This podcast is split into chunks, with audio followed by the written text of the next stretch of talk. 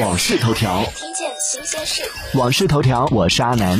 在中国，目前已有超过两亿人单身。据统计数据显示，在一线城市，大约百分之四十左右的单身青年处于月光的生活状态。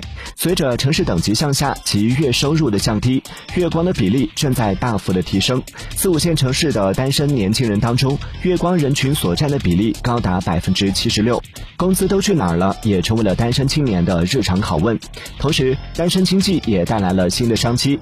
从一人食的贴心服务到个人定制旅行、小型厨具，再到一个人的婚纱照，单身浪潮已经悄然出现在了生活的方方面面，甚至连人工智能也入局单身经济。据统计数据显示，二零一九年以智能陪聊为卖点的智能音箱市场经历了爆发式的发展，全国出货量达到了四千五百八十九万台，同比增长了百分之一百零九点七。据尼尔森发布的最新数据显示，百分之四十二的单身消费者为悦己而消费，而非单身消费者的这一占比只有百分之二十七。订阅关注网讯头条，了解更多新鲜事。